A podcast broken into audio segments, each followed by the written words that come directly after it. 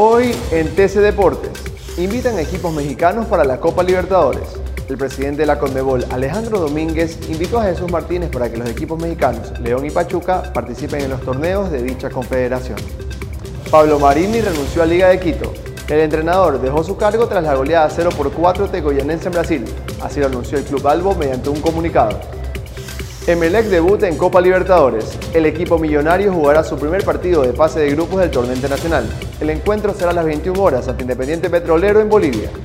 Para más información visita tctelevisión.com deportes. También puedes visitarnos en nuestras redes sociales como arroba tcdeportesec. Soy Joel Alvarado y esta fue una emisión más de TC Deportes.